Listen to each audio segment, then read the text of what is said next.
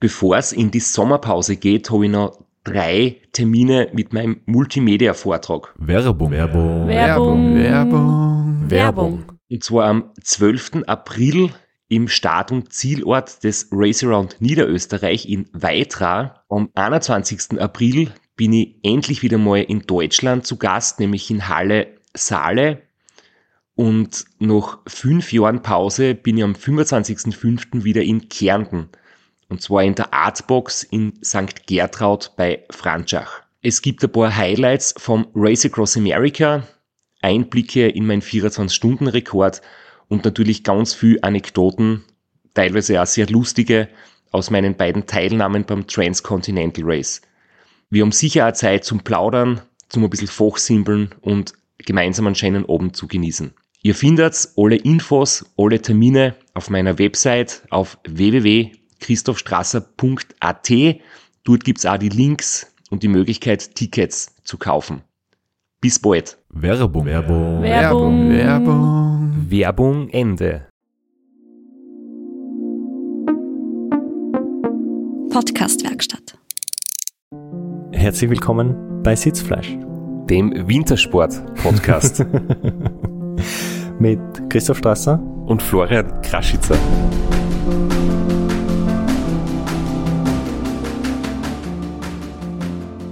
Obwohl Regen ist ja kein Wintersport. Ich bin ja voller Hoffnung, dass viele, die uns zuhören, gerade entweder auf der Langlaufloipe Runden ziehen oder Den echten Wintersport machen, im Keller sitzen und Fahrrad fahren. ja, und vielleicht gibt's ein paar ganz, ganz arge Leute, die draußen Radl fahren, Rennrad fahren. Hm, Ich gehöre da wahrscheinlich nicht dazu. Weiß nicht, an welchem Tag die Folge jetzt dann rauskommt, aber die letzten Tage waren mehr Heimtrainer als sonst was. Die waren wirklich bescheiden. Also Und so ähnlich stelle ich mir vor, du hast jetzt schon, schon sehr viel erzählt vom Across Andes, wie dort das Wetter war, dass es sehr kalt war, dass es viele schon erwischt hat, unter Anführungszeichen, die aus dem Rennen aussteigen mussten, weil es zu kalt und zu nass war. Und du hast erzählt, dass vor dir ein Berg liegt, wo es schneit. Und ich glaube, das alles kann man als Wintersport zusammenfassen. Okay, ja.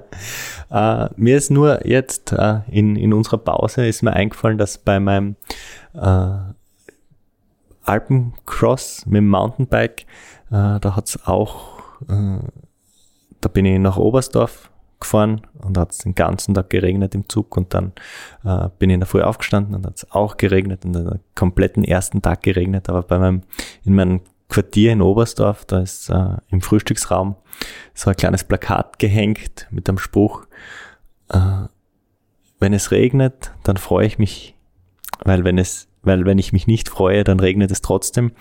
Und äh, das ist zwar irgendwie so, so ein typischer, so ein Instagram-Kachel, aber es, das hat sich irgendwie so eingebrannt bei mir und äh, das habe ich mitgenommen. Das hat mir voll taugt, den Spruch und den habe ich bei mir behalten und das war dann auch sehr nützlich bei dem, was jetzt auf uns zukommt. Ich bitte dich, mach mal dort weiter, wo wir aufgehört haben, ohne zu viel Smalltalk. Du warst am Weg nach Lachunta. Lachunta war der Punkt, wo, wo die Strecke dann so ins Inland abbiegt. genau, wo man dreimal durchkommt, wo ich ein Quartier gebucht habe schon, äh, ziemlich am Anfang des Rennens schon. Aber ich komme zuerst in den Nationalpark Coelat, keine Ahnung, wie man es ausspricht, aber in den Artikeln ist ja gestanden, das ist irgendwie das Indio-Wort für das Geräusch, das Wasserfälle machen oder das Wort für plätscherndes Wasser. Und äh, ja, der Name ist Programm. Also äh, der Berg ist nicht sonderlich lang, nicht sonderlich schwierig, aber die Besonderheit ist eben, wie immer in Chile, dort wo ich unterwegs war, ob da Stücke asphaltiert sind oder nicht. Das weiß ich vorher nicht. Und äh, ob es da ein System dahinter steckt, welche Stücke asphaltiert sind oder nicht, äh, das war mir nicht bekannt oder es hat sich mir nicht erschlossen. Aber es, es war so, das, das war schon im Briefing angekündigt, dass die eine Seite des Anstiegs asphaltiert sein wird und das war die Südseite und auf die bin ich jetzt zugefahren und es war wirklich, also es hat schon ein paar Serpentinen gegeben, aber es war eigentlich ein gerader Strich rauf und es waren teilweise Passagen mit so Sandlack oder so wie Zebrastreifen oder ein bisschen gröber, äh, um den Autos Halt zu bieten bergauf, weil es tatsächlich ziemlich steil war. Und äh, die Gegend hat sich komplett verändert. Also aus der hohen Pampa bin ich schon lang zurück und es war wirklich äh, richtig Urwald, richtig Dschungel. Es war extrem grün, es war extrem hohe Luftfeuchtigkeit, es waren äh, es hat ein bisschen Jurassic Park Feeling gegeben. Es hat riesengroße Fahne gegeben, äh, riesengroße, also Bäume, dicke Bäume, riesengroße Bäume mit großen Blättern. Also es war echt Urwald-Dschungel-Feeling und darauf hat sich diese Straße geschlängelt. Aber es hat geschneit und teilweise gehagelt und ganz oben am Gipfel ist auch richtig starker Wind gegangen. Also es war nicht zum Verweilen. ich wünsche mir jetzt gerade wieder mein Smart Trainer herbei. Mir wird schon ganz anders, wenn ich die Geschichten von dir her. Klingt echt, echt sehr, sehr hart. Wie ist es dir mental gegangen zu der Zeit mit so einem langen und schwierigen Anstieg? Für mich ungewöhnlich, äh, aber ich wusste ungefähr die Eckdaten, die Länge des Bergs und die Höhenmeter, die auf mich zukommen. Und mein Trainingsberg Nummer eins, auf dem ich auch schon ein Everesting gemacht habe, der hat ganz, ganz ähnliche Eckdaten. Und ähm, so für mich persönlich sind Höhenmeter Angaben so komplett abstrakt und ich kann mir nichts darunter vorstellen. Aber ich weiß genau, wie lang brauche ich auf einen Flash, wie viele Kilometer sind es und wie viele Höhenmeter sind es. Und dadurch, da kann ich mir ganz konkret vorstellen, wie viel ist das, wie lang ist das. Und immer wenn ich einen Anstieg vor mir habe, denke ich, okay, das ist ein halber Blash, das ist ein doppelter Blash oder das sind drei Blash und dann kriege ich ein Gefühl dafür. Und so bin ich den Anstieg auch angegangen. Der Blash heißt eigentlich Blash Kogel und steht am Rande von Graz. Ich bin selbst noch nicht so oft dort gewesen. Ich muss sagen, mir ist er zu steil, zu anstrengend. so, jetzt beginnt dieser Anstieg. Ich kann ja Anstiege und Höhenmeter immer nur in der Einheit Flash denken. Und jetzt habe ich vor mir 7 Kilometer mit 500 Höhenmeter. Also tatsächlich einen Flash. Und ja, Schneekettenpflicht ist, die Schilder habe ich schon gesehen. Und vorher bin ich komplett durch den Hagel durch. Aber an manchen ah, ist so hell die Wolkendecke, dass man fast glauben kann, das wäre schon Tag. Und es ist halb eine Ortszeit. also, ja, dann attackiere ich mal den Flash. Das war auch was, das wird mir noch die nächsten zwei Tage im Rennen begleiten, nachdem ich vorher äh, so geschwärmt habe von diesen Lichtern und der geilen Stimmung in, in der Pampa. Äh, das war dann nachdem die Wolkendecke bei dem Regen so, so dicht war, es war nie mehr richtig hell. Es hat sich immer so ein bisschen wie Dämmerung oder Morgengrauen angefühlt und man hat so komplettes Zeitgefühl verloren, ja, weil es nie mehr richtig hell, richtig taghell worden ist eigentlich. Das, das war ganz, ganz komisch. Das hat sie äh, fast bis ins Ziel so, so weitergespielt. Das, war äh, wie ein ewiges Morgengrauen eigentlich. Richtig hell ist nicht mehr geworden. Kann man sich auch irgendwie vorstellen, wie momentan das Wetter ist bei uns zu Hause. Wenn du herinnen bist und den ganzen Tag nicht das Licht abtragen kannst du und siehst einfach in der Wohnung nichts mehr, weil es so dunkel ist draußen, weil die Sonne nicht durchkommt. Genau so, ja. Also es war äh, ein krasses Kontrast, Kontrastprogramm, aber der Berg war, war wunderschön und es war wirklich am am Gipfel, am, am Pass, am Scheitelpunkt, am höchsten Punkt, war die Asphaltdecke auf, zu Ende und dann war es wieder richtiger Gravel und die Straße war echt nicht mehr breit. Also zwei Autos nebeneinander ist sie eigentlich nicht mehr ausgegangen und äh, durch den vielen Regen rechts und links reißende Flüsse und die Straße teilweise wirklich unterspült und abgebrochen. Also es hat wirklich äh, Straßenstücke gegeben, wo ein riesiger Krater drin war, wo es 10, 15 Meter runter zum reißenden Pass gegangen ist. Also äh, es war wirklich konzentriert abzufahren und auch immer zu schauen gegen, gegen Verkehr. Teilweise echt große LKWs, wo ich mich gewundert habe, wie, wie die das geschafft haben. Aber es war trotzdem, äh, es war richtig geil. Also es hat richtig Spaß gemacht, die Abfahrt. Wie ist es da mit äh, kalten Fingern gegangen? Das ist für mich immer so ziemlich das Schlimmste, wenn es sehr kalt ist und nass und man muss bergab fahren, hat den Fahrtwind und dann, wenn du sagst, Schotterstraßen, schlafen da vielleicht die Finger ein. Wie ist da dabei gegangen? Es, Im Gegenteil, äh, nachdem man nicht so schnell fährt, ist der Fahrtwind nicht so ein Thema und man ist ständig beschäftigt mit den Fingern. Also man muss Bodenwellen ausgleichen, man muss äh, Schlaglöchern ausweichen und man hat da immer die Finger an der Bremse und muss da, muss da arbeiten. Also das war auf der Abfahrt überhaupt kein Problem. Das, das war gut. Und ja, die Abfahrt war echt, also man darf sie, man ist dort auf einer Autobahn unterwegs, aber das heißt einfach nur, dass das die beste Straße weit und breit ist. Ähm, es gibt bei uns in der Gegend von Graz gibt's Forststraßen, die besser ausgebaut sind, die breiter sind, äh, auf denen man schneller fahren kann als auf diesem Stück. Also das war wirklich teilweise extrem schmal und hat mir wirklich an, an, an kleine Zubringer oder Hohlwege erinnert, die es bei uns in den Wäldern gibt. Wie lang war das Schotterstück? Hast du dann wieder Straßen gekriegt irgendwann, Asphalt oder war das dann eine lange Episode, bis du wieder befestigte Straßen gehabt hast? Das Schotterstück waren sicher äh, 60, 70 Kilometer und dann ist man nur ganz kurz für, für 30 Kilometer, 40 Kilometer wieder auf Asphalt gekommen. Also man fährt dann wieder von dort ganz runter ans Meer und kommt dann das erste Mal an diesen Fjord.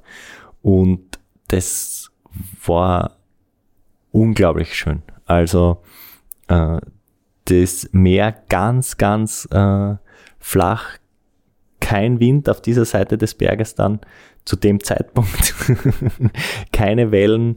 Dieser Fjord liegt da ganz ruhig, umgeben von, von grünen Dschungelwäldern. Das war wirklich cool. Äh, und keine Menschen zu dem Zeitpunkt weit und breit zu sehen. Das war wirklich wieder landschaftlich unglaublich. Das hat mich wahnsinnig begeistert. Aber äh, vor lauter Begeisterung habe ich übersehen zu essen und vielleicht können wir uns das kurz anhören. Hallo, so, also dieser Berg, der war gigantisch. Ich meine, eiskalt, also wirklich unglaublich kalt. Aber da fährst so durch, durch einen Urwald wie Jurassic Park, riesengroße Fahne und so lustige Pflanzen, die schauen aus wie ein einzelnes Salatblatt, sind aber rund und haben sicher einen Meter Durchmesser, schauen aus wie Regenschirme. Ja, dann die Abfahrt war Gravel. Ah, das war richtig hart, aber war geil. Und jetzt fahre ich da diesen, diesen Fjord entlang. Der ist richtig geil. Und es geht fast kein Wind. Es ist ganz angenehm. Ja, Regen tröpfelt so dahin. Und man kommt da jetzt da die ganze Zeit auf so Lodges und Wellness und Spa vorbei. Da hätte ich schon Lust einzubiegen, aber ich habe ja mein eigenes Spa an Mei, die Sauna habe ich an. Unter der Regenhaut schwitze ich. Ist unglaublich. Dann, sobald du den Reißverschluss aufmachst, frierst. Aber mir ist extrem warm noch. Ich bin gut gelaunt. Das Einzige. Und ja, das ist der Nachteil von den Sackerl.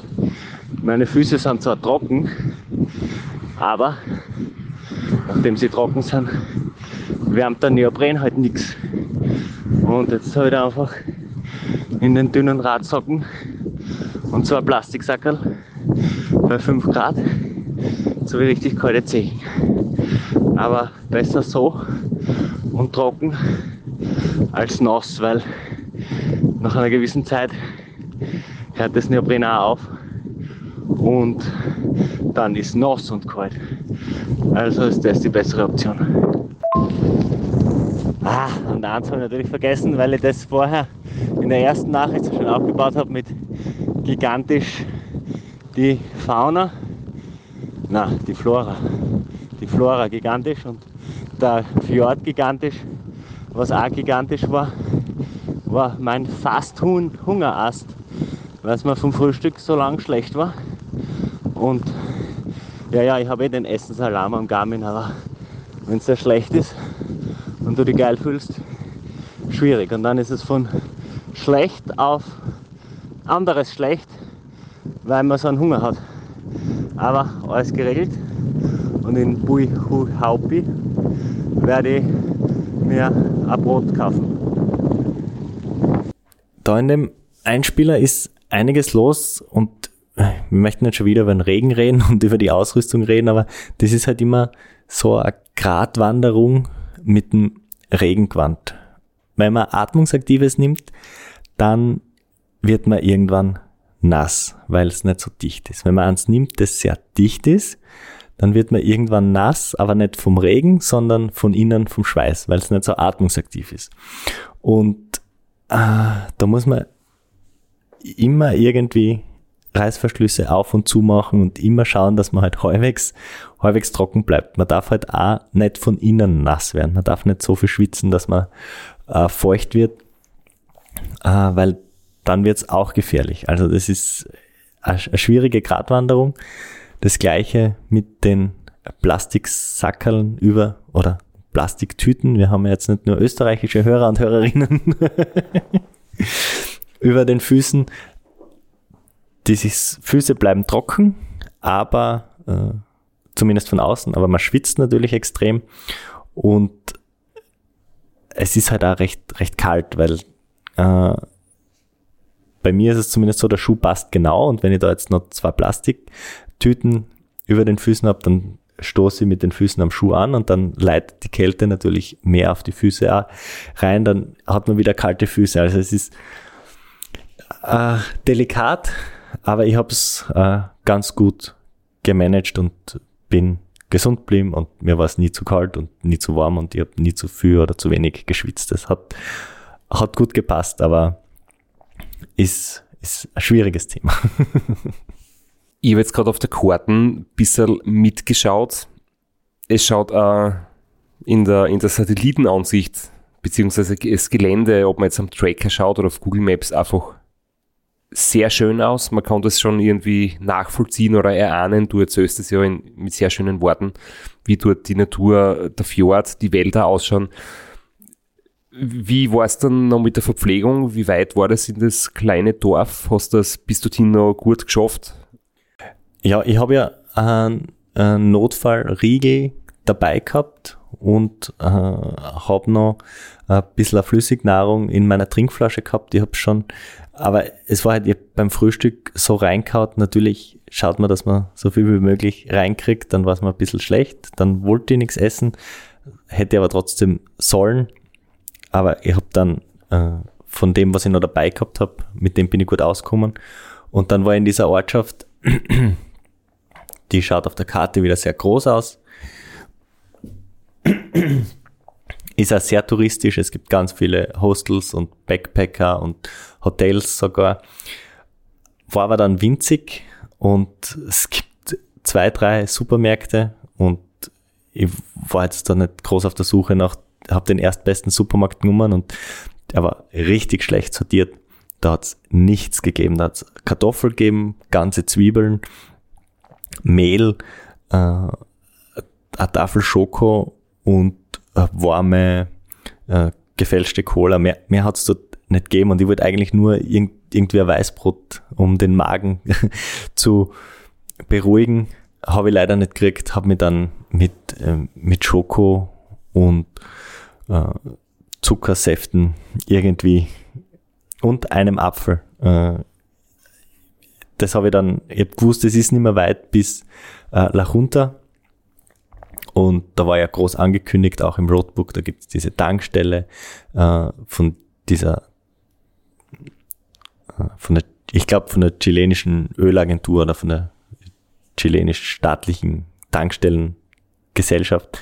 Und die war groß angekündigt, 24 Stunden offen und ein kleines Diner dabei. Und dann habe ich gedacht, bis dahin kann ich mich durchretten, da, da ist es nicht mehr weit. Ähm, und ich bin dann auch bis dorthin gekommen. Leider war die Tankstelle nicht ganz gehalten, was versprochen wurde. One apple a day keeps the doctor away. Kennst du den ja, Spruch? genau, ja. Sehr vorbildlich. Wir reden immer wieder über gesunde Ernährung. ja. Ein Apfel, Ja, optimal. leider, also ich hätte äh, Weißbrot, ich hätte auch so aufgeschnittenes Toastbrot, auf sowas hätte ich richtig Lust gehabt äh, oder irgendwas gebackenes, aber da habe ich leider nichts davon gekriegt und habe dann genommen, was ich, was ich gekriegt habe. War jetzt von mir nicht ganz ernst gemeint. Wir wissen ja, dass, dass Äpfel, sagen wir mal, im Rennen nicht das Optimale sind. äh, Im Alltag natürlich äh, schon sehr zu empfehlen. Werbung. Werbung. Werbung. Werbung. Werbung. Ich bin zurück aus dem Urlaub. Der Alltag hat mich wieder und der hat mich gleich mit voller Wucht erwischt. Es war nicht ideal, in die stressigste Zeit des Jahres aus dem Urlaub zurückzukommen. äh, jeder will das Jahr abschließen. Es gibt tausend To-Dos. Umso wichtiger ist, dass man da für die letzten Wochen voller Energie reinstarten kann.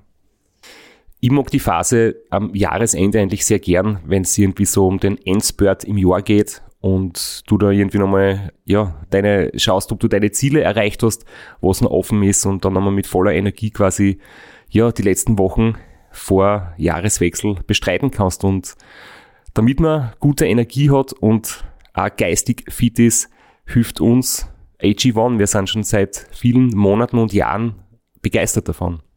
Und das ist eine Routine, die kann man in den stressigsten Alltag unterbringen. Das ist ein Löffel AG1, 250 Milliliter Wasser, schütteln, fertig. Äh, Das bringt man immer unter und man fühlt sich dadurch besser, man hat mehr Energie, weil AG1 Nährstoffe enthält, die den Energiestoffwechsel unterstützen.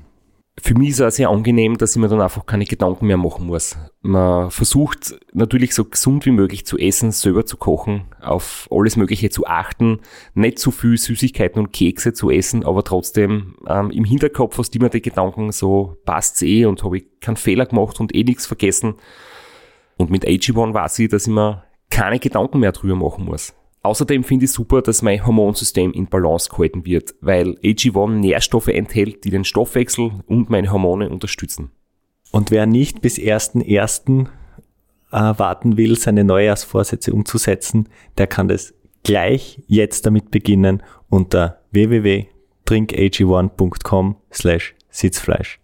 Wenn du nämlich unter diesem Link ein Abo abschließt, kriegst du einen kostenlosen Jahresvorrat Vitamin D3 und K2 sowie fünf praktische Travel Packs kostenlos dazu. Das Ganze hat einen Wert von über 41 Euro, wird jedes Monat ganz entspannt Freihaus geliefert und Vertragslaufzeit gibt's keine. Pausieren oder kündigen ist jederzeit möglich. Durch die Synergieeffekte der hochqualitativen Inhaltsstoffe in AG1 nimmst du jeden Tag mit einem Scoop eine sinnvolle Menge an Vitaminen, Mineralstoffen, Bakterienkulturen und Zutaten aus natürlichen Lebensmitteln auf. Mit Mikronährstoffen in hoher Bioverfügbarkeit, die besonders gut vom Körper aufgenommen werden. Alle Details zu den gesundheitlichen Vorteilen der einzelnen Nährstoffe findet ihr im Link in den Shownotes. Werbung. Werbung. Werbung. Werbung. Werbung Ende. Zum Rennverlauf in La Junta ist jetzt dann der Ort, wo sie quasi die Strecke dann landeinwärts dreht. Wie, wie war es mit Zwischenständen? Ich habe versucht, das am Tracker mitzuverfolgen. Es war als Außenstehender nicht einfach, das irgendwie abzuschätzen, wer liegt wo genau. Man hat viele Punkte gesehen auf der Karten, aber es war für mich ein bisschen unübersichtlich. Vielleicht habe ich auch nicht lang genug ähm, mich da reingefuchst. Ähm, wie war es in La Junta und wo bist du eigentlich gelegen zu der Zeit? Ich habe tatsächlich nie auf den Tracker geschaut. Ich habe, wie gesagt, am Start schon eigentlich den Überblick verloren. Normalerweise kriegt man ungefähr ein Gefühl, ist man unter den Top 20 oder sind 100 vor einem. Das kriegt man normalerweise mit. Bei dem Start, nachdem die Neutralisation so chaotisch abgelaufen ist, habe ich, habe ich das zu keinem Zeitpunkt gewusst. Und dann bin ich mit meinen äh, Wattvorgaben so dahin gefahren und rechts und links überholt worden. habe aber auch einige überholt und habe absolut gar keinen Überblick gehabt. Beim Checkpoint 1 waren einige Leute vor mir. Laut Tracker und das Tracking war komplett unübersichtlich. Es gab viel Kritik auch vor Ort. Es war auch eine Reporterin von dotwatchers.cc vor Ort und die hat gesagt, ja, mit dem Tracking gibt es immer wieder Probleme. Ähm, es gab viel Kritik, auch vor allem die Handy-Version hat ganz schlecht funktioniert und äh, im Browser ein bisschen besser, aber ja. Aber laut Real Life im Tracking hat man das erst zu Hause angeschaut, hätte ich bei Checkpoint 1 16. sein sollen. Aber es waren, wie ich dort war, waren mehr als zehn Leute vor mir schon drinnen und haben die äh, Heizstrahler besetzt. und es sind dann auch nach mir, ich war ja über eine Stunde dort, einige gekommen und vor mir weitergefahren. Also das kann nicht stimmen. Ich habe aber, wie gesagt, im Rennen erst am Weg nach La Junta, da habe ich nämlich einen anderen Fahrer überholt. Und das war ein ewig langer Prozess, den habe ich lang vor mir gesehen, der ist ungefähr mein Tempo gefahren. Ich bin immer näher gekommen, immer näher gekommen. Ähm, und dann muss man schauen, dass man keinen Windschatten fährt.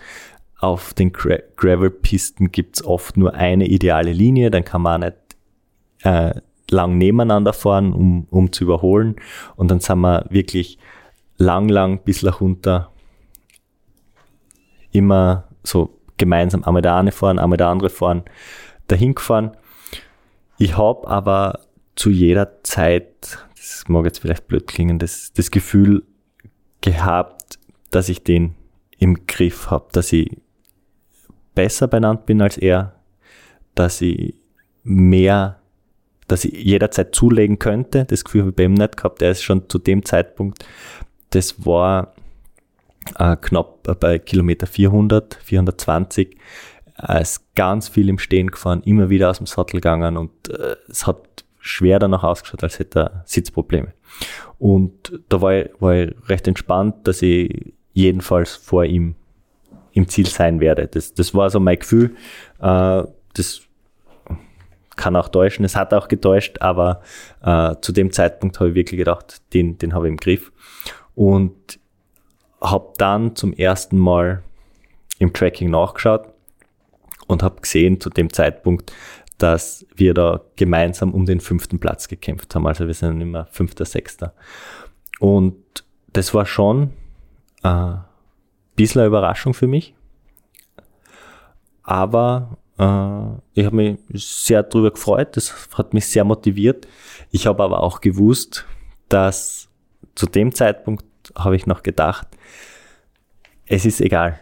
Es wird am Dienstag um 8.30 Uhr bei der Fähre, da werden 30, 40 Leute stehen, weil ähm, das ist so ein langes Fenster, das sind über zwölf Stunden, da werden so viele Leute zusammenlaufen und zu dieser Fähre kommen, dass ich mich zwar gefreut habe über, den, über diese Momentaufnahme, aber jetzt keine großen Ambitionen zu dem Zeitpunkt entwickelt hätte. Aber es, es war schön, es hat sich gut angefühlt und es hat echt einen, einen Motivationsboost gegeben. Wir sind dann gemeinsam im, im Abstand von ein paar Minuten äh, nach La Junta gekommen und kurz bevor ich zu dieser Tankstelle gekommen bin, ist mir der Erste entgegengekommen. Ja? Und ich habe gewusst, das kann, der kann nicht so viel schneller sein. Der kann nicht schon äh, 200 Kilometer und die Fähre gemacht haben und mir schon wieder entgegenkommen. Das, das kann sich nicht ausgehen. Äh, so langsam war ich nicht. Äh, ich habe zwar sechs Stunden Stehzeit gehabt, aber so langsam, so viel schneller kann er nicht gewesen sein. Das geht sich nicht aus. Und äh, bin dann zu dieser Tankstelle gefahren und da ist dann eine Offizielle gestanden und hat gesagt, Checkpoint 3 ist gestrichen. Es gibt kein Checkpoint 3, äh, weil der Fluss durch den vielen Regen, der ist so reißend geworden, dass keine Fähre mehr fährt. Und es gibt äh, Checkpoint, man fährt von Checkpoint 2 wieder zurück nach Lachunter und dann äh, weiter. Und ja, da war ich richtig frustriert in dem Moment. Das hat mich äh, echt richtig anzipft. Wieso, wenn ich fragen darf? Du hast irgendwie die Aussicht, dass das Rennen verkürzt wird. Bei den Bedingungen keine Freude. Hören wir es uns am besten an. So, mir ist gerade der Erste entgegenkommen auf dem Stickel. Und ich habe mir gedacht, fuck, bin ich langsam, beziehungsweise ist der schnell. Und jetzt bei der Tankstelle habe ich erfahren müssen, Checkpoint 3 ist gestrichen. Vom Checkpoint 2 geht es direkt heim. Das Rennen hat dann nur 800 Kilometer statt 1000. Und ja, ist so, ist ein ziemlicher Abfuck, weil bezahlt habe ich für 1000. das ist der Grund. Also, man hört in meiner Stimme, äh, ich bin wirklich anzipft. Also, ich bin, bin wirklich wütend in dem Moment. Äh, es, der Grund ist nicht, dass ich für 1000 bezahlt habe und nur 800 kriege, aber weil diese Fährfahrt eben so einen Einfluss auf dieses Rennen nimmt äh, und schon genommen hat vorher und ich dadurch auch die viel längere Pause gemacht habe. Und wenn das von Anfang an nicht dabei gewesen wäre, hätte das Rennen einen ganz anderen Charakter genommen. Dann hätte ich diese lange Schlafpause sicher nicht gemacht. Vielleicht hätte ich es versucht durchzufahren die erste Nacht oder wenn ich eine Pause gemacht hätte, hätte ich die viel kürzer gestaltet. Und ähm, das, das, hätten sicher alle anderen auch gemacht. Das hätten alle anderen auch gemacht, ganz genau. Es, es war dann eh für alle gleich. Es haben alle die erste Nacht vertrödelt dadurch, weil sie nicht gerechnet haben mit der Fähre. Aber es hat eben so einen starken Einfluss aufs Rennen genommen, auf die Planung. Und das hat mir dann in dem Moment einfach voll anzipft, weil mir gedacht habe, ja, ich könnte schon seit sechs Stunden da sein, wenn ich das vorher gewusst habe. Und es war die Kommunikation äh, leider auch nicht ideal. Also so, so wirklich top das Rennen organisiert war, so gut alles funktioniert hat. Ähm, die Kommunikation von dieser Absage oder von, von dieser Streckenänderung, die, die war leider wirklich schlecht. Es gab nämlich eine WhatsApp-Gruppe, aber die Teilnahme in der Gruppe war nicht verpflichtend. Und wie das bei so Renngruppen immer ist, äh, da ist so viel Mist und ähm, je, es, es war kein haben Kanal. die Teilnehmer posten es dürfen? Haben, es hat jeder posten dürfen. Ach ja je. Und das, das war eine, eine Gruppe voller Spam mit, mit so viel Mist. Und äh, ich bin dann gar nicht beigetreten. Ich habe im Hotel bei den anderen gesehen, was da los ist in der Gruppe, was da für Mist gepostet wird. Und hey, ich bin jetzt dort und dort Bier trinken und äh, eine Stunde später, hey, wo bist du? Ich habe gedacht, du bist Bier trinken, jetzt sind wir alle da. Also es war ganz viel Blödsinn da drin. Und in dieser Gruppe ist es das erste Mal kommuniziert worden. Das heißt, selbst wenn ich dabei gewesen wäre in der Gruppe, hätte ich es wahrscheinlich übersehen, weil da so viel Blödsinn reingepostet worden ist. Und äh, ich war dann am, als Fünfter an dieser Tankstelle und habe es dann als Fünfter so erfahren vor Ort. Aber das hätte vielleicht besser kommuniziert werden können. Vielleicht eine WhatsApp-Gruppe, wo nur die Organisatoren posten können oder eine E-Mail und einfach, dass man angibt, es ist verpflichtend, deine E-Mails zu lesen. Wichtige Infos kommen per Mail. Äh, irgend, irgendwie sowas, aber das, das war, war ein bisschen blöd. Das heißt, manche Leute haben es viel früher gewusst als ich, obwohl ich schon als, als, als Fünfter äh, an dieser Station war. Wenn es alle an dieser Tankstelle erfahren hätten, wäre es vielleicht auch was anderes gewesen. Aber der Ärger ist recht schnell verflogen, aber in dem Moment hat es mich wirklich, hat's mich wirklich an. Werbung. Werbung. Werbung. Werbung. Werbung. Flo, bist du auch schon so aufgeregt, wenn du an den April denkst? Jedenfalls, äh, wenn du das gleiche meinst wie ich, dann bin ich schon sehr voller freudiger Erwartung. Voriges Jahr haben wir erstmals einen Live-Podcast gehabt und weil das einfach so ein super schöner Abend war, werden wir das wiederholen. Und zwar dieses Mal im Zuge des Neusiedlersee Radmarathons in Mörbisch. Ja, und zwar werden wir uns am Freitag, dem 19.04. im Strandhaus Mörbisch die Ehre geben und mit einem unglaublichen Überraschungsgast äh, einen Live-Podcast aufnehmen. Also allein schon wegen dem Gast bin ich so nervös. Ich hoffe, dass du nicht dich ins Publikum setzt äh, und zuhören wirst, aber ich muss sagen, der, der Gast ist wirklich grandios und ich würde sagen, wir huchen einfach einmal, was er zu dem Ganzen sagt. Hallo, Johnny Holland hier. Heute stehe ich natürlich wieder am Start beim Neusiedlersee Radmarathon. Immer ein Highlight des Jahres. Nebenbei bin ich all live beim Podcast beim Neusiedler Radmarathon. Es wird mich natürlich riesig freuen, wenn ihr live dabei seid und dass wir vielleicht kurz über ein paar Höhepunkte aus meiner Karriere reden können. Sehen wir uns dann. Wer die legendäre Stimme noch nicht erkannt hat, das war Johnny Hogerland, legendärer Fahrradprofi und Pensionsbetreiber in Kärnten. Ja, und noch unter anderem dreimaliger Teilnahme oder Finish bei der Tour de France, jetzt auch im, in der Radmarathon-Szene sehr erfolgreich und sehr umtriebig. Und ja, wir freuen uns sehr, dass wir mit ihm äh, den Abend gestalten können. Und natürlich haben wir auch was zu gewinnen. Und zwar gibt es für zwei Personen jeweils ein Ticket und einen Startplatz für entweder Zeitfahren oder Radmarathon. Zeitfahren ist am Samstag, Radmarathon am Sonntag. Das heißt, es sind zwei Tickets, zwei Startplätze und gewinnen tun die, die folgende Frage richtig beantworten. Wie viele Tage ist Johnny Hogerland bei der Tour de France 2011 im rot-weiß gepunkteten Bergtrikot unterwegs gewesen?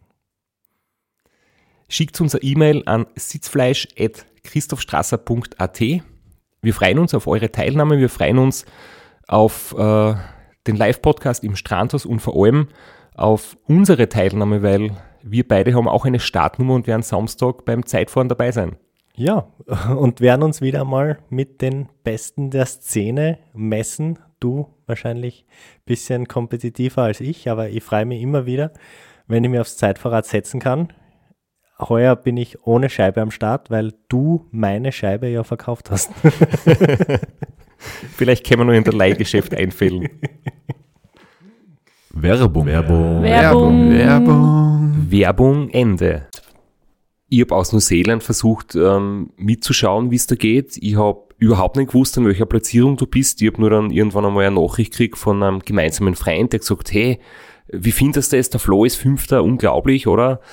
Und da habe ich erst checkt, wie weit vorn du bist, weil das Tracking war echt unbrauchbar am Handy. Und ja, ich habe es halt über deine WhatsApp-Updates irgendwie mitgekriegt und ich muss sagen, ähm, bis dorthin einmal großer Respekt, aber ich bin vor allem mal gespannt, wie es jetzt weitergeht, weil jetzt fahren wir ja ähm, nach Lachunter, beziehungsweise ins, ins Landesinnere, ins, ins höhere Gebirge, wenn ich es richtig im Kopf habe. Und du hast ja noch gesagt, äh, Verpflegung war ein wichtiges Thema und was hat jetzt an der Tankstelle nicht den Erwartungen entsprochen? Die Tankstelle war, war winzig. Ja. Es gab ein Regal mit, mit Schokoriegeln. Es gab einen Kühlschrank mit äh, Getränken. Es gab einen Kaffeeautomaten. Es gab eine Hotdog-Maschine. äh, da hat's äh, Hotdogs gegeben, die waren un ungefähr so von der Qualität her und vom Geschmack her wie in einem berühmten schwedischen Möbelhaus. Also äh, auch der Nährwert war ungefähr so groß, also man wird nicht satt, man hat nicht einmal wirklich das Gefühl, dass man was im Magen hat. Und dann hat es auch so eine kleine äh, Vitrine gegeben, da waren äh, Muffins und Donuts drin. Also die, für das, dass das angekündigt wurde im Roadbook als das ist der große Punkt, wo sich jeder verpflegen muss, da gibt's 24 Stunden für alle genug, äh, war das recht, recht enttäuschend. Aber man nimmt, was man kriegt, ja. Der, der Ort Lachunter war jetzt auch nicht so groß und äh, die Strecke streift den eigentlich nur und so richtig in den Ort rein, einen großen Umweg, um da jetzt irgendwie einen Supermarkt zu suchen, wollte ich nicht machen und dann habe ich mich äh, in der Not von Donuts, Cola und Hotdogs ernährt. Wie war das dann mit deinem Proviant für unterwegs? Hast du das immer wieder auffüllen können oder an der Tankstelle, dass du sagst, du hast wieder volle Taschen für die nächsten Stunden? Weil ich meine, ein Hotdog wirst du nicht einpacken, aber Nein. es hat so Riegeln und so schon auch gegeben, Es oder? hat verpackte Schokoriegeln gegeben. Äh, da habe ich einen äh, Fehler gemacht. es, es hat welche gegeben, die haben so ein braunes Einwickelpapier gehabt und äh, dunkelrote Schrift. Und bei uns gibt es einen Riegel, der heißt Lion, der ist sehr, sehr kalorienreich, äh, ist aber sehr lang zu beißen, da hat man lang zu tun, bis man den runter hat. Und sowas habe ich gedacht, ist das? Hat ganz gleich ausgeschaut, war halt irgend- irgendein einheimisches Produkt. Ich habe gedacht, das ist ein, ein, Nachbau. Es hat sich aber dann herausgestellt, dass das so Waffeln waren, nur mit ganz zart, ganz dünn mit Schoko überzogen. Das heißt, die haben viel Platz weggenommen. es war sehr viel Luft und sehr wenige Kalorien. Und äh, haben leider nicht, nicht besonders satt gemacht und waren sehr, sehr trocken. Also da hat dann hat man mit sehr viel Flüssigkeit runterspülen müssen. Das war, das war ein Fehlkauf leider. Aber ich, ich habe dann äh, im Ziel noch einen in meiner Trikottasche gehabt oder irgendwo in, in meinen Taschen und äh, die, die, die mich im Ziel erwartet hat, äh, hat, den, hat den gesehen und gesagt, ja super, das ist unser chilenischer Nationalriegel, das ist ein einheimisches Produkt, sie freut sich so, dass ich das nehme und äh, aufs Mai schmeckt. Und du warst sicher höflich und Gentleman, oder? Ich war sehr höflich, weil sie hat auch die Kamera für den Livestream gehalten und ich war mir nicht sicher, ob sie noch live ist und habe gesagt, ja super, best, Bester Riegel überhaupt. bester Riegel. Äh, Vielleicht nicht zum Radfahren, aber der beste Riegel. Wie hat dich das dann quasi beeinflusst? Du warst jetzt Strategieänderung ist nötig, beziehungsweise Rennen wird kürzer, du kannst vielleicht mit weniger Sicherheitsreserven fahren. Hm, Hast du da irgendwas geändert oder bist du stur das Konzept weitergefahren? Für mich war klar, ich werde nicht mehr schlafen bis ins Ziel. Das habe ich zu dem Zeitpunkt äh, beschlossen und diese Unterkunft in La Junta, das werde ich verfallen lassen. Ja. Ja. Die werde ich nicht in Anspruch nehmen und werde versuchen, das durchzuziehen, aber nicht schneller zu fahren oder nicht mehr Watt zu fahren als bisher. Weil das ist halt das, was ich über einen langen Zeitraum halten kann, nicht mehr. Und es ist ja trotzdem äh, wahrscheinlich noch 24 Stunden oder vielleicht sogar noch länger. Also äh, es war über weniger Schlafen äh, eine schnellere Zeit zu fahren, nicht über mehr Watt. Das, dazu war die Strecke noch zu weit. Gib uns bitte nochmal ein Update, wie viele Kilometer jetzt noch vor dir gelegen sind durch die Änderung. Diese, diese Tankstelle, das war bei 456 Kilometern. Es waren dann 71 bis zum Checkpoint und die gleichen 71 wieder zurück zu dieser Tankstelle. Das heißt, ich bin dann bei 598 wieder dort. Und dann wurden 145 Kilometer gestrichen. Das heißt, es waren dann noch 250 Kilometer bis ins Ziel. Also, das heißt, von, von der, vom ersten Mal in La Junta, von der Tankstelle, äh, bei der wir jetzt gerade sind, noch über 400 Kilometer ins Ziel. Also schon eine Distanz, vor allem auf dem Untergrund und nach dem, was ich in den Beinen habe. Aber man kann sagen, ich war jetzt knapp über der Hälfte zu dem Zeitpunkt mit der Streckenänderung. Ich kann mich noch erinnern, den nächsten, das nächste Update, das du geschickt hast, es hat so gelungen, als wärst du ein bisschen irgendwie hoch auf Blutzucker unterwegs. Also, das Stückel nach Lago Verde zahlt sie ordentlich. Also, Eventuell haben wir die zwei Donuts und das Pano Schokolade ein bisschen einen zu argen Boost gegeben und ich habe eventuell ein bisschen schnell gestartet.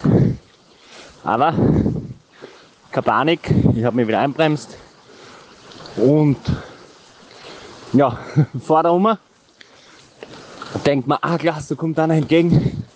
Dürfte wohl der zweite Platz sein, weil sonst ist noch keiner entgegenkommen. Und dann frage ich, na, wie weit ist noch? Naja, er fährt seit einer Stunde bergab. Und das war jetzt ein ziemlicher Nackenschlag. Nachdem es äh, hin und her ist auf der gleichen Strecke, äh, war es ganz cool, also auch zu sehen, wer entgegenkommt.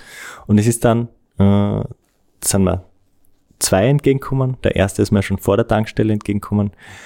Äh, und diese 71 Kilometer äh, nach Lago Verde, eine wunderschöne Straße, die sie, also natürlich wieder Schotterstraße, die sie darauf schlängelt, entlang von zwei riesengroßen Flüssen, die ja extrem schnelle Fließgeschwindigkeit haben, äh, riesen Felsbrocken mitnehmen, äh, teilweise durch ganz dünne Canyons durchfließen. Das war wunderschön und auf beiden Seiten diese riesigen Flüsse, aber deutlich bergauf, 71 Kilometer lang.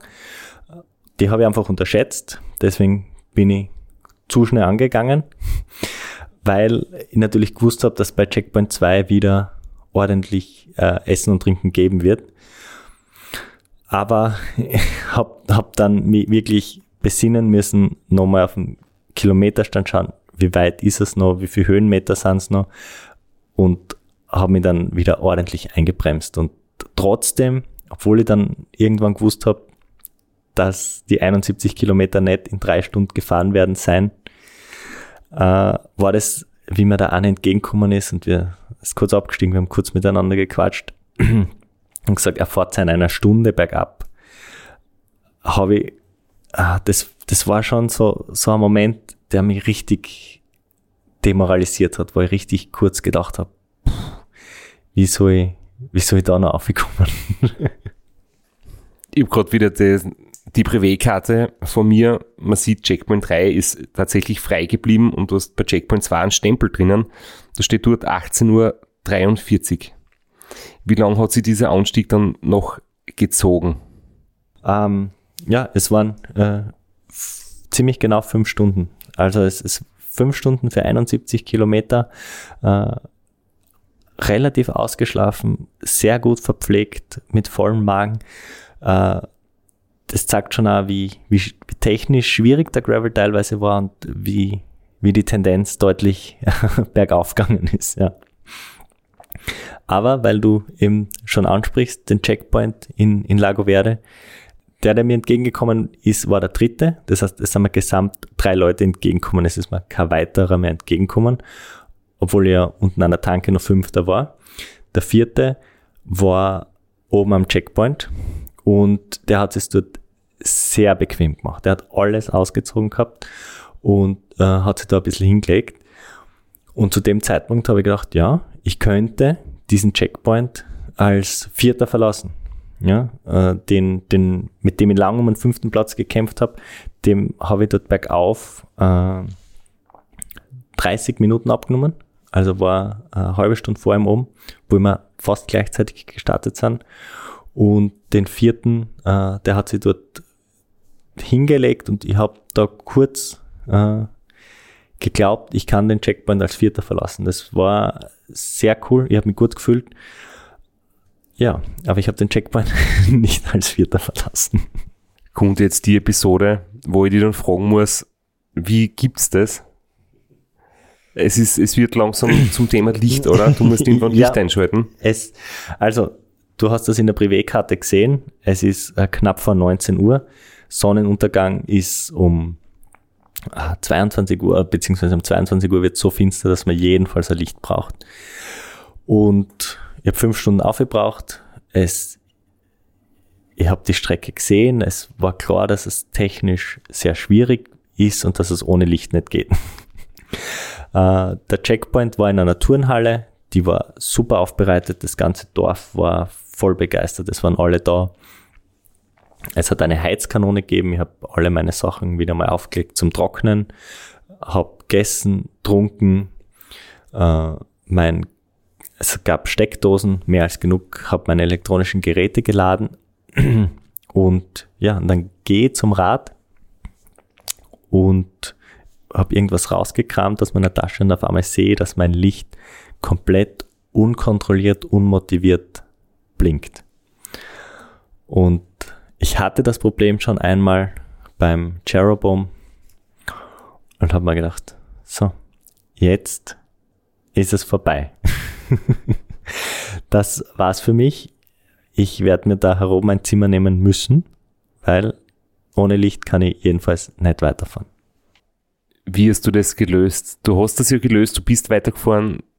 Ich meine, ich muss ehrlich sagen, ich habe das dann irgendwie mitbekommen und haben wir gedacht, hey, du hast durch dein Licht einmal schon müssen abbrechen, weil es kaputt worden ist oder Feuchtigkeit reingekommen ist.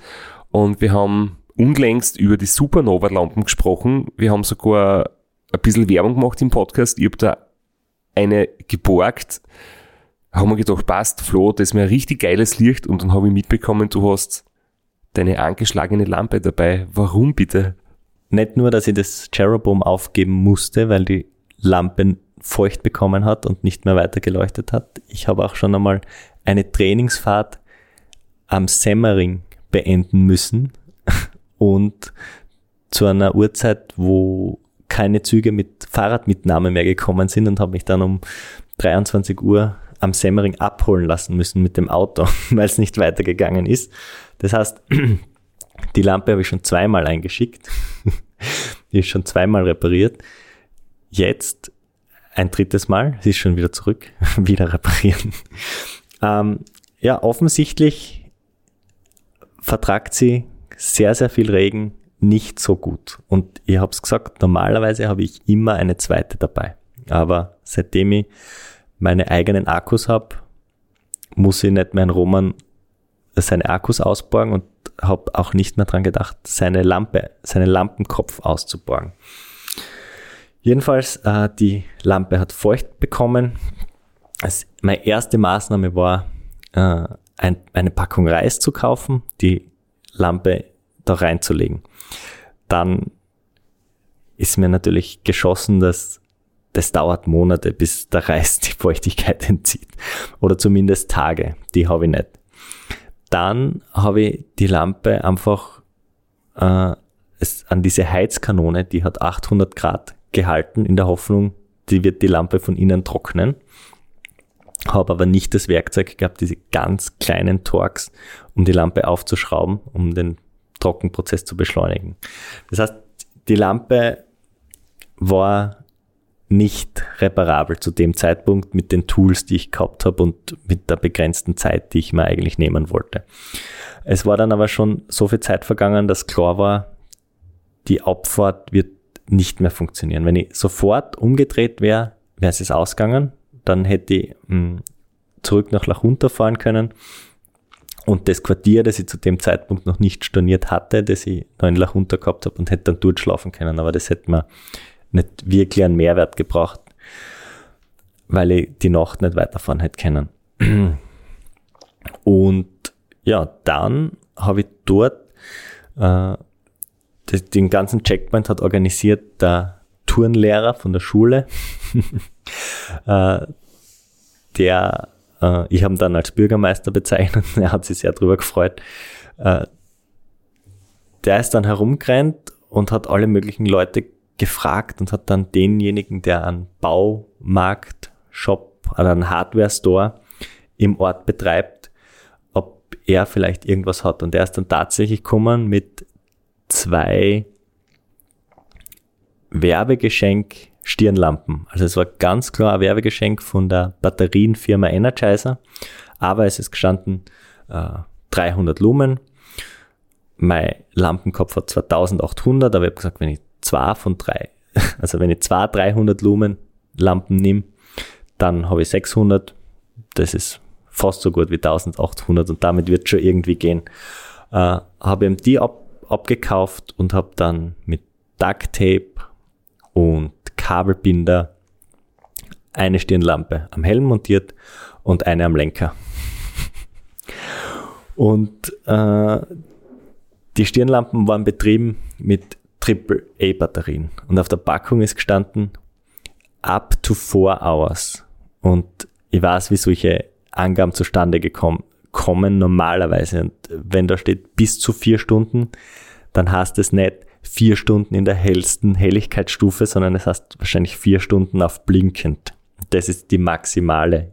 Wenn man, wenn es dann nur eine Stunde leuchtet, ist es immer noch korrekt, weil Ja, eine Stunde ist irgendwas bis zu vier. Genau. Und war dann wirklich super nervös, dass mir recht bald die Batterien ausgehen werden. Und habe dann den Mann vom Hardware Store noch gebeten, er soll mir alle AAA-Batterien, die er hat in seinem Laden, aber zumindest 18. Das habe ich mir irgendwie ausgerechnet. Jede Lampe hat äh, drei äh, AAA-Batterien und wenn sie vier Stunden halten und es äh, neun Stunden finster ist, dann würde mit 18 ganz gut auskommen. Und die hat er mir dann tatsächlich gebracht. Und dann bin ich so äh, tatsächlich losgestartet. Und zwar hat mich dieser ganze, das ganze Drama da am Checkpoint vier Stunden und 15 Minuten gekostet. Bin dort über vier Stunden gestanden, hatte keinen Schlaf, keine Entspannung, war ständig unter Strom, weil ähm, das ganze Projekt mit dem Licht, zuerst versuchen, das Licht zu trocknen, dann äh, die äh, Stirnlampen zu organisieren, dann die AAA-Batterien zu organisieren, dann das Ganze so zu montieren, dass es auch die, den Gravelstraßen standhält. Und draußen war äh, der Regen ist horizontal daherkommen. Es hat wieder Vollgas geschüttet, äh, extrem starker Wind. Zwischenzeitlich habe ich gedacht, das Dach von der Turnhalle fliegt davon. Aber ich bin dann äh, nach 4 Stunden 15 Stehzeit ins Stockfinstere losgestartet. Der Polizist hat gefragt, ob ich mir sicher bin, dass ich jetzt mit dem Rad fahren will. Ich habe gesagt, ja, ich komme zurecht. Er hat dann gesagt, alles Gute dir, hat den Kopf geschüttelt und ja, dann war ich unterwegs und bin als, habe als Sechster den Checkpoint verlassen. Wie ist es in dem Moment gegangen? Ähm, du hast jetzt aus eigener, aus eigenem Verschulden so viel Zeit verloren. Hat dir das irgendwie geärgert? Hast du das abhaken können?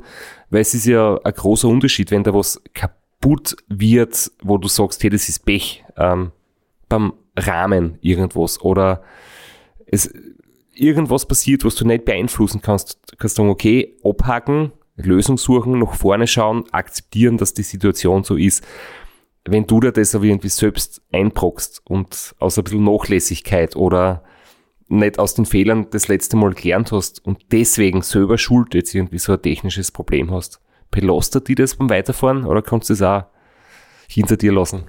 Ich war äh, am Anfang, als es nicht so aussah, dass ich weiterfahren kann, war ich wirklich extrem niedergeschlagen und gefrustet. Das hat mich richtig anzipft. Das war echt, habe mich echt über mein, du hast das jetzt nicht sagen traut, aber über meine eigene Dummheit echt so ärgern müssen. Und ähm, dann, als sie so kurz dieses Fenster aufgetan hat, es könnte klappen, es könnte in dieser, in diesem Weiler mit 300 Einwohnern, es könnte einen Hardware-Store geben und dort könnte es vielleicht in seinen Tiefen des Lagers hat er vielleicht eine Stirnlampen, vielleicht sogar zwei. Dann war ich so voller Adrenalin und Datendrang und dann habe ich ähm, das halt so gut wie möglich gelöst und bin dann schon wieder motiviert reingestartet und auf dieser 70 Kilometer Abfahrt wieder zurück zu Lachunter.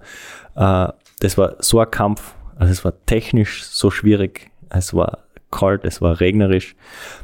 Die Sicht war natürlich äh, 300 Lumen Stirnlampen am Lenker befestigt mit Ducktape ist natürlich nicht das gleiche wie 1800 Lumen. Äh, spezielle Fahrradlampe auch mit zwei verschiedenen Lichtkegeln. Das kann man nicht vergleichen. Die Sicht war schlecht.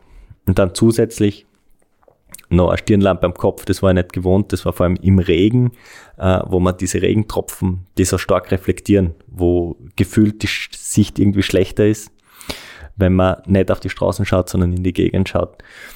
Äh, das war echt ein Kampf, da habe ich überhaupt nicht drüber nachdenken können. Und das erste Mal, als ich dann wieder bei der Tankstelle war, äh, da war ich dann schon wieder ein bisschen frustriert und habe mich echt geärgert, weil es so unnötig, unnötige Zeitverschwendung war, vor allem weil ja wirklich auf Kurs war, den Checkpoint als Vierter zu verlassen. Und stattdessen habe ich ihn als Sechster verlassen und habe vier Stunden echt verplempert. Also eine Stunde, eineinhalb wäre wahrscheinlich dort schon stehen geblieben. Ge geplanterweise oder so lange hätte meine Pause wohl ge gebraucht. Aber vier Stunden 15, das war wirklich unnötig verschwendete Zeit und darüber habe ich mich noch lange geärgert.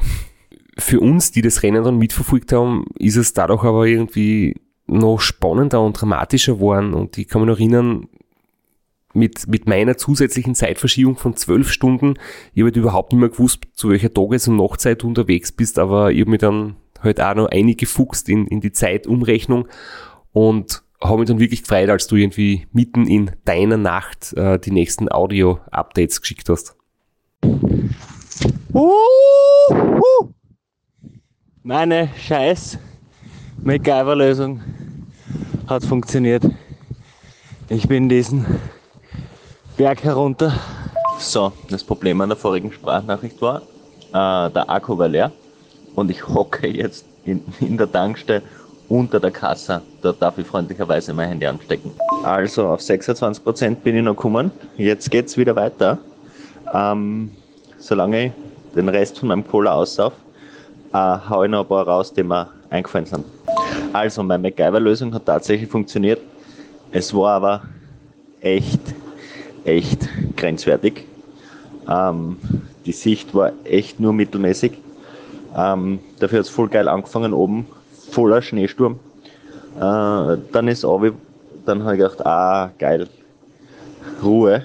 Dann klart's auf, äh, sternenklarer Himmel und richtig geile, geiler Anblick, weil keine Luftverschmutzung außer ich und meine Stirnlampe.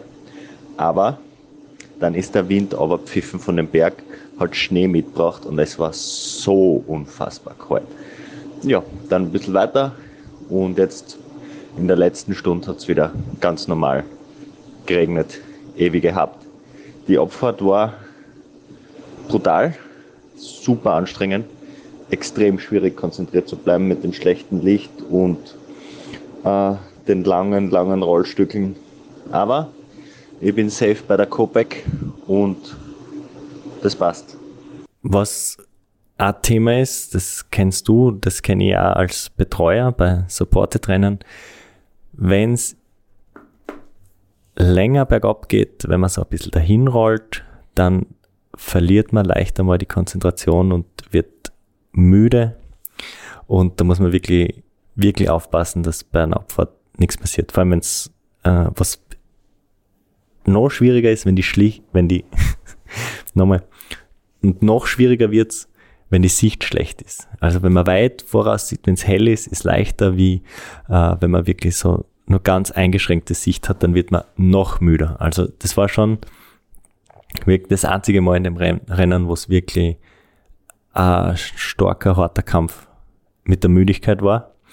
Aber man hört es an der ersten Nachricht, an der Euphorie, wie ich es dann endlich geschafft habe. Äh, das war dann sofort vorbei. Das wäre meine nächste Frage gewesen, wie es dir damit gegangen ist, weil auch wenn du in der ersten Nacht im Rennen nicht durchgefahren bist, sondern drei Stunden geschlafen hast oder dreieinhalb, trotzdem ist die zweite Nacht halt schwierig. Du bist sehr lang unterwegs, du hast schon sehr viel Energie verbraucht und jetzt sagst du dann, kurze Planänderung, das macht ja in deinem Kopf was. Du warst ja nicht darauf eingestellt, die zweite Nacht durchzufahren und jetzt plötzlich sagst, okay, Strecke gekürzt, und äh, Planänderung die ganze Nacht durchfahren mit schlechtem Licht.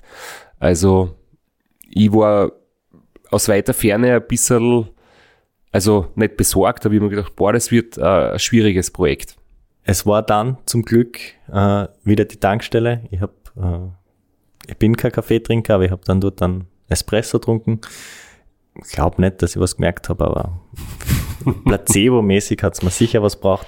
Äh, Das Hotdog ist besser runtergerutscht damit. ja, und bin dann, äh, also jetzt nicht, dass so wieder der Eindruck entsteht, ich bin da stundenlang auf, auf der Tankstelle gewesen. Ich bin da nur ganz kurz, äh, während ich meine Cola austrunken habe, unter der Kasse gesessen und habe das Handy aufgeladen, weil das äh, hat während dem ganzen Stress äh, oben am Checkpoint nicht den Weg zur Steckdose gefunden. Das war ein bisschen blöd. Ich habe es dann mit einem Powerbank äh, angesteckt und äh, war, war ständig online, aber ähm, das war auch so ein, so ein Fehler, der, der mir da in dem Stress oben, oben passiert ist.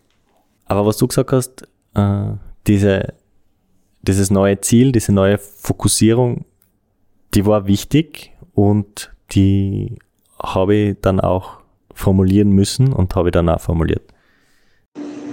So, Tankstellenpause habe ich gleich genutzt, um das erste Set Batterien zu wechseln. Ähm, ja, bei mir ist jetzt da 4 Uhr. Es ist eh nur mehr zwei Stunden finster. Ähm, ja, mein Ziel wird sein, heute noch anzukommen. Dazu habe ich jetzt noch 20 Stunden. Ähm, noch besseres Ziel wäre, anzukommen, wenn ihr noch wach seid. Dazu hätte ich noch, was bei euch ist jetzt 8. Um 10 gehen die Leiste liegen, 14 Stunden. 16 Stunden, ja, wird dann schon ein bisschen sportlicher. Es liegt ja noch einiges vor dir. Wie, wie hat es sich dann weiterentwickelt? Also, wenn wir jetzt wieder weiter Richtung Süden fahren, zum Ziel musst du über diesen legendären Pass, wo ich jetzt den Namen vergessen habe, sorry, oder hast du noch gar nicht gesagt? Ich habe schon gesagt, Okay. aber ich möchte jetzt nicht nochmal in die Verlegenheit kommen, den aussprechen zu müssen. genau. Das war die, die schwierige Aussprache. Der liegt ja wieder vor dir mit, in dem Fall jetzt eine andere Seite, Gravel bergauf, Straße bergab. Du hast noch die letzten zwei Stunden Dunkelheit. Wie ist es gelaufen? Also die Stirnlampen haben tatsächlich äh, deutlich länger als vier Stunden gehalten. Äh, ich habe 18 AAA-Batterien gekauft und habe 18 AAA-Batterien mit nach Hause genommen. Die Batterien, die ich da jetzt gewechselt habe, das waren die, die verpflichtenderweise äh, mitzunehmen waren für den Tracker. Also das waren die einzigen Batterien, die, die ich gebraucht habe. Äh, vielleicht ganz kurz, weil es wir, glaube ich, nicht erwähnt haben, weil mir das bei dem Rennen äh, aufgefallen ist und ich das sehr, sehr gut gefunden habe. Es hat bei dem Rennen gegeben eine Liste an Equipment, das verpflichtend mitnehmen, mitzunehmen war. Das war einmal eine Rettungsdecke, vier AAA-Batterien für den Tracker, äh, zwei Schläuche, eine Pumpe, einmal Flickzeug und äh, eine Daunenjacke. Das war verpflichtend.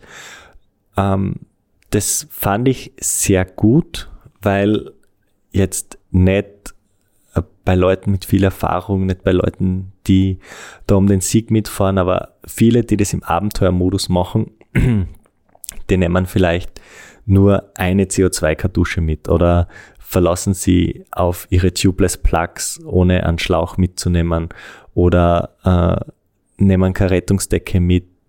Ähm, deswegen fand ich das wirklich sehr, sehr gut, dass das verpflichtend war und es ist auch bei der Registration äh, mehr schlecht als recht kontrolliert worden, aber es ist zumindest kontrolliert worden, es hat zumindest bei jedem ist geschaut worden, ob die Rettungsdecke dabei ist.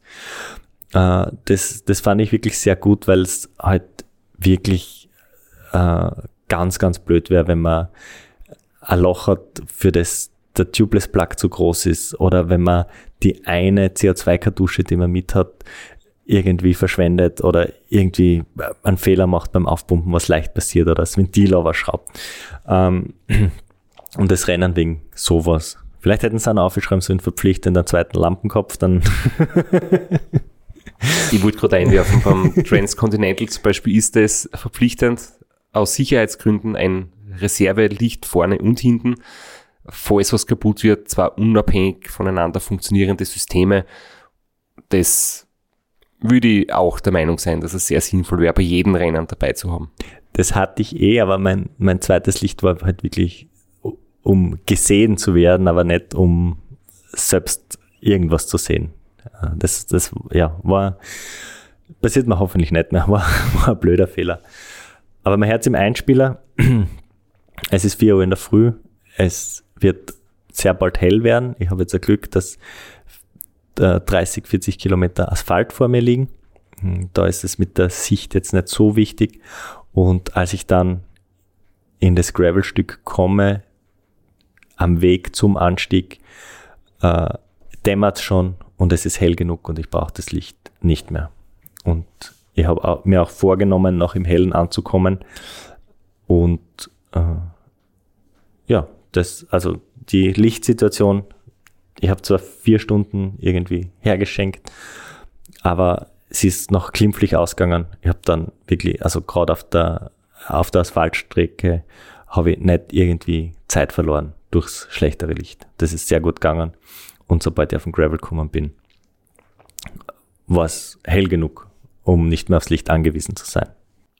Wie war es körperlich, fitnessmäßig, schwere Beine, als der hohe Berg wieder vor dir ging ist?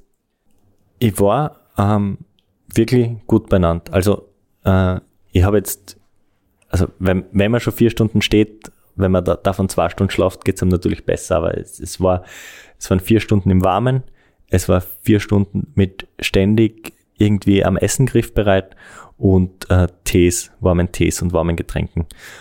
Das hat sehr viel gebraucht. Natürlich bin ich erfroren in der Abfahrt, das habe ich auch erzählt, aber ich war wirklich, wirklich körperlich sehr, sehr gut benannt. Ich habe mich wirklich gut gefühlt. Ich habe immer äh, die äh, 200 Watt, die ich mir vorgenommen habe, wenn ich mich darauf konzentriert habe, das müssen wir auch noch in der Analyse dann besprechen, äh, Leistung bringen können und war sehr, wirklich sehr zufrieden mit, mit meiner Form. Das war unglaublich. Es war jetzt wirklich ganz angenehm, weil ich jetzt tagsüber eine Strecke gefahren bin, die am Hinweg auch schon tagsüber gefahren bin. Das heißt, ich habe es gekannt, ich habe es gewusst. Es hat mir die Landschaft immer noch gleich beeindruckt. Das war wirklich cool. Aber äh, ich habe einfach gewusst, was auf mich zukommt. Ich habe äh, gewusst, was hinter der Kurven, was, was erwartet mich da und wie wird äh, dieser Anstieg jetzt von der anderen Seite ausschauen. Wenn es umgekehrt gewesen wäre, zuerst äh, von der Gravel-Seite wäre es ein ganz ein anderes zahre Partie gewesen. Also die Gravel-Seiten war schon sehr schwer, aber sehr cool zum Fahren. Aber es, es war schon sehr herausfordernd. Es war wahrscheinlich das schwierigste Stück im ganzen Rennen, jetzt so in der Nachbetrachtung. Was aber wirklich sehr, sehr cool war, auf der Abfahrt dann, auf der äh, asphaltierten, betonierten Seite, sind wir 30 oder 40 äh, Radfahrer, die alle am Rennen teilgenommen haben, entgegenkommen. Äh, die dürften alle die Nacht äh, in dem Ort, wo ich die Nacht davor geschlafen habe, verbracht haben und dürften so um sieben, acht gestartet sein und das, die sind mir dann entgegengekommen und das war von der Stimmung her echt cool, äh, weil die mir auch so, so angejubelt hab, haben, wie ich die ersten, zweiten, die mir normalerweise entgegenkommen, angejubelt. Also da habe ich mich wirklich so gefühlt, als wäre ich da äh, ganz vorn dabei und äh, wirklich äh, im Rennen das, war, das war richtig cool. Das hat mich sehr motiviert. Äh, das war sehr nett. Und es ist dann, es hat weiterhin geregnet. Also, wenn ich es nicht extra dazu sage, dass es nicht regnet, regnet Aber es war ein bisschen heller als am Tag davor. Es war nicht mehr ganz so finster. Äh, das hat auch für positive Stimmung gesorgt und hat nicht so aufs Gemüt geschlagen. Wie war es denn mit der Karenzzeit? Ich meine, das sind jetzt so kleine Details, aber es, es gibt ja Karenzzeit, oder? Für, für die, die es entspannter angehen, hat sich auch verändert durch die Streckenverkürzung oder hat über das niemand geredet und die Grenzzeit ist gleich geblieben? Weil ich immer nur denke, wenn jetzt dir noch viele Leute entgegenkommen, die waren dann schon sehr weit hinten im Zeitplan. Es hat, äh, die Karenzzeit war, also im, die Karenzzeit im Ziel war Freitag 16 Uhr. Das war noch für viele im Zeitplan, vor allem mit 150 Kilometer weniger. Aber die Schließzeit von Checkpoint 2, die hat sich nicht geändert. Und die war irgendwann, äh, wir sind jetzt dienstags, Dienstag in der Früh, die war irgendwann Dienstag am Abend. Und sie haben Ich borg mal wieder kurz deine Privatkarte aus. Da steht drinnen, dass Deadline am 22. November um 12 Uhr PM ist. Also zum Mittag. Und der 22. ist sogar der Mittwoch. Also es war noch genug Zeit. Die haben noch äh, einen ganzen Tag Zeit gehabt, äh, um, um den Checkpoint zu erreichen. Es hat dann aber eine, einen Softcut gegeben äh, für 6 Uhr am Mittwoch in der Früh, wenn man nicht da bei der Tankstelle zumindest ist und noch sechs Stunden einplant von La Junta zum Checkpoint, dann wird man auch rausgenommen. Ja, dass sie keiner mehr darauf quält. Äh, aber die, die mir da entgegengekommen sind, die waren noch, die waren noch im Zeitplan, denke ich. Das, das war für die noch leicht schaff, schaffbar. es war dann, wie es immer bei solchen Rennen ist, du kennst das selber am besten, ich glaube, beim Ram sind sicher die 100 letzten Kilometer die aller, aller schlimmsten. Naja, die 50 letzten sind noch schlimmer und die 10 letzten sind noch einmal schlimmer. Und es gibt dann irgendwann so eine Phase, wo man, wo man in Bereiche kommt, dass man aus dem Training kennt. Man ist schon mal 200 Kilometer gefahren, man ist schon mal 180 gefahren, man ist schon mal 100. Und man weiß, das ist eine Tagesaufgabe. Aber im Verhältnis, wenn man 1000 Kilometer fährt, dann sind 200 nicht viel. Aber man weiß, man schafft's, man weiß, man ist gut unterwegs, aber man weiß, das wird halt auch noch ein richtig langer Tag und es wird noch richtig zart.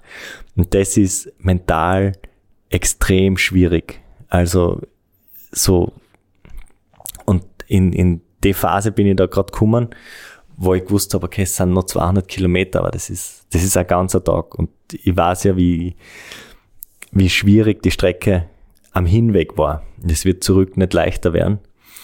Und da bin ich richtig, äh, habe ich richtig zum Kämpfen angefangen und habe dann auch äh, ein paar Streicheleinheiten braucht. Und könnt ihr vielleicht ein bisschen ein Lob einmal haben? Ich meine, ich feiere da seit Mitternacht ein Feuerwerk ab und da kommt nichts. Und jetzt geht's gerade echt ein bisschen zach her. Ich habe mal versucht, unterwegs ein bisschen Stimmung zu machen für die und habe mal so eine Instagram-Story geteilt, haben wir gedacht, das, das ist super für dich und da werden vielleicht ein paar Leute das mitverfolgen, was du machst. Also ich wollte da was Gutes tun, aber es ist anscheinend auch nicht so ganz richtig angekommen. müssen wir im Strasser seinen Computerführerschein wegnehmen. Postet als Story ein Screenshot von einer Story, wo sie genau in dem Moment, wo sie gerade umschaltet, auf die nächste Story. Ähm, ja, aber freut mich immer, wenn Straps, wenn du mich repostest, dann geht mein Gram durch die Decken. Habe ich schon drei neue Follower, dank dir. Ich weise jede Schuld von mir. Ich habe noch besten Wissen und Gewissen gehandelt. Ich kann nichts dafür, wenn es da irgendeine Verzögerung gegeben hat. äh, auf jeden Fall, meine Zuneigung und meine Bewunderung ist da sicher.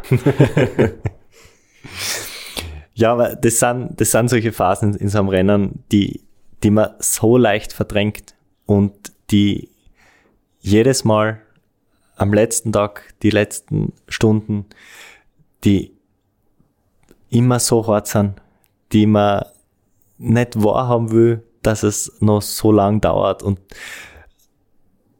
dass einem so schlecht geht dann plötzlich. Weil wenns Rennen noch 500 Kilometer dauern wird, dann wäre man zu dem Zeitpunkt, wird man sich richtig freuen, wie gut es ihm geht. Aber je näher das Ende, Ende kommt, desto mehr lässt irgendwie so die Spannung nach und desto mehr spürt man die Müdigkeit, desto mehr spürt man seine müden Beine, desto mehr fängt irgendwie alles zum Wehtun an. Und es ist jedes Mal so Sache. Warst du auch so bei dir, dass sich das alles so ungerecht anfühlt? Warum musst du am Schluss nicht mehr so leiden? Jetzt hast du schon alles durchgehalten und hast die Probleme gelöst und du bist schon fast da und jetzt ist es immer noch so schwer. Ja, es, es ist tatsächlich so. Und warum fahren wir nicht den direkten Weg auf der Asphaltstraßen haben, warum fahr, wir da noch aufs Gravelstück ab und warum ist da noch ein Berg und warum ist da der Sand so tief und warum ist da so ein Washboard und warum kann es nicht einfach smooth dahin gleiten? Äh, es ist alles ungerecht und es ist alles gemein und alle haben sich gegen einen verschworen. Es ist unglaublich. Besser kann man das nicht, nicht beschreiben. Und für alle, die das selbst noch nicht erlebt haben, ich glaube, so intensiv fühlt man das wirklich nur in der Situation, gepaart mit Müdigkeit, wo dann das klare Denken auslässt und wo, wie du sagst, alle gegen dich sind. Äh, das ist, wenn man es jetzt einfach hört, schwer nachzuvollziehen, aber es ist tatsächlich so.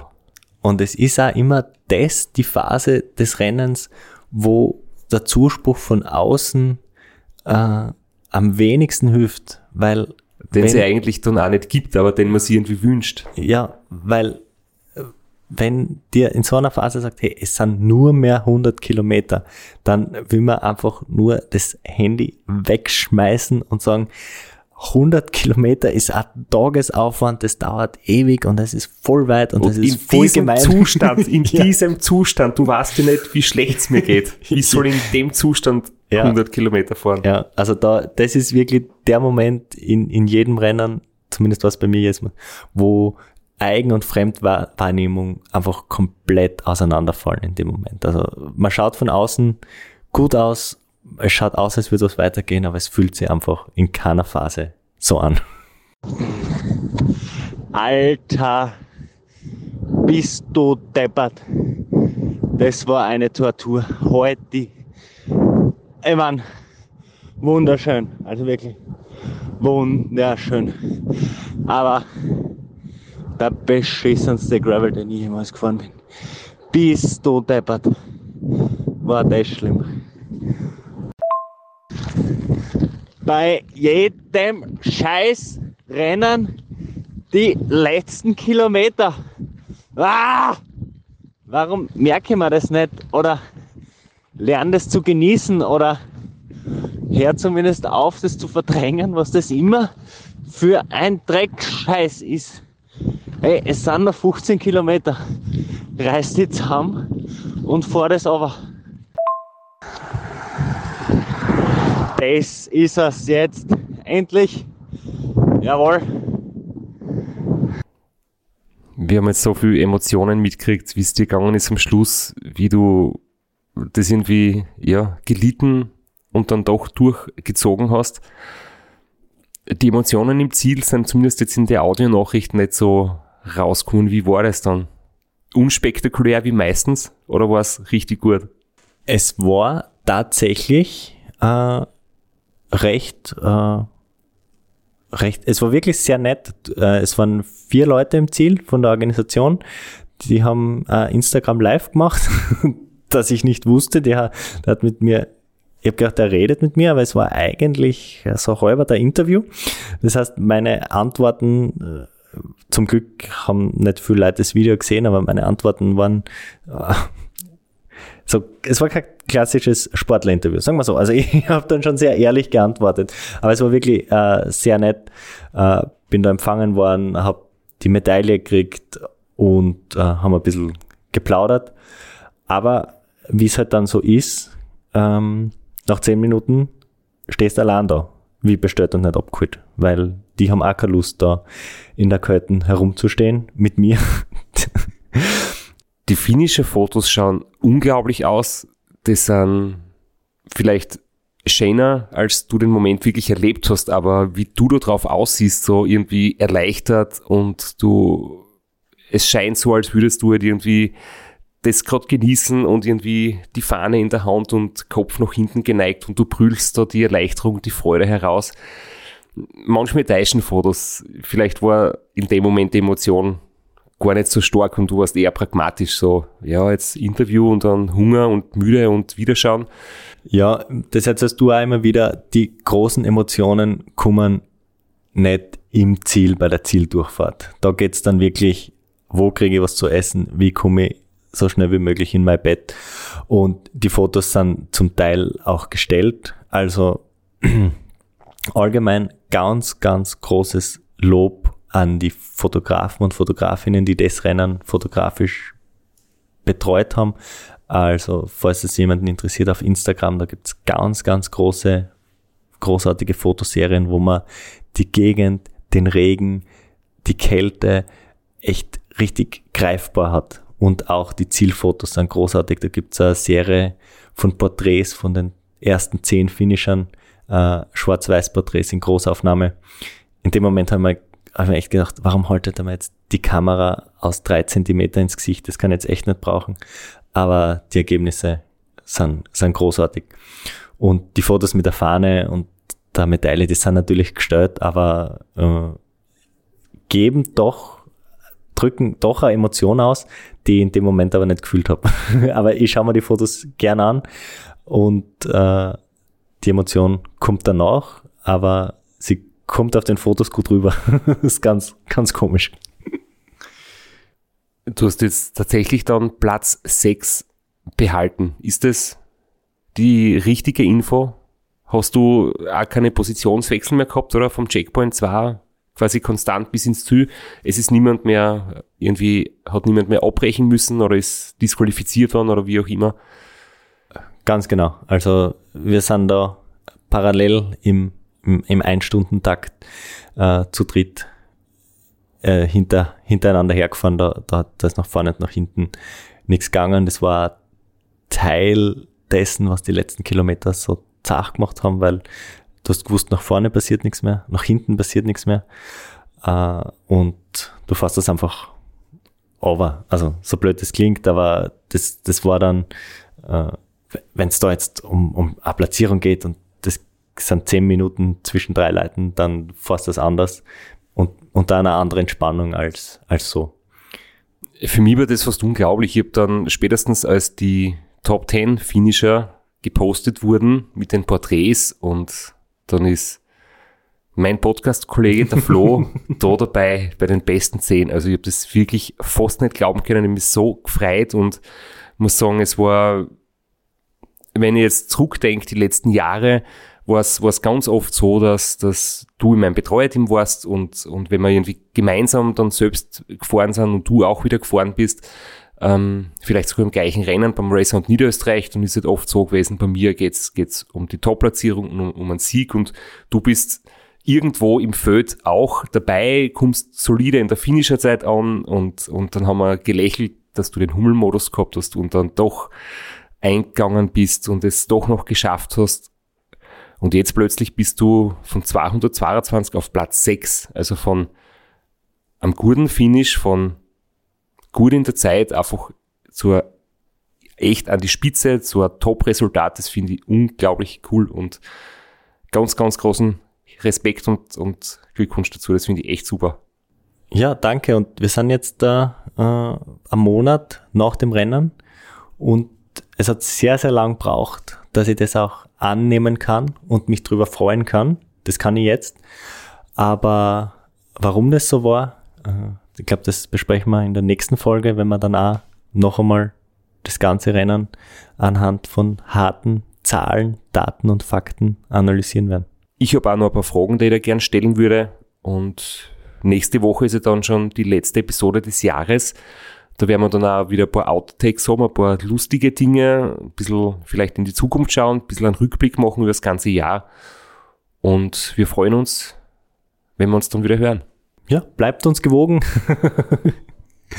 Und äh, stimmt's ab, falls es unter dieser Episode wieder äh, eine Umfrage gibt. Vielleicht nutzen wir das Tool jetzt öfter. Ja, der Lukas hat entdeckt, dass man auf Spotify Umfragen erstellen kann in den Kommentaren. Man kann auch Sterne vergeben, kommentieren oder was Nettes reinschreiben, wie zum Beispiel Frohe Weihnachten.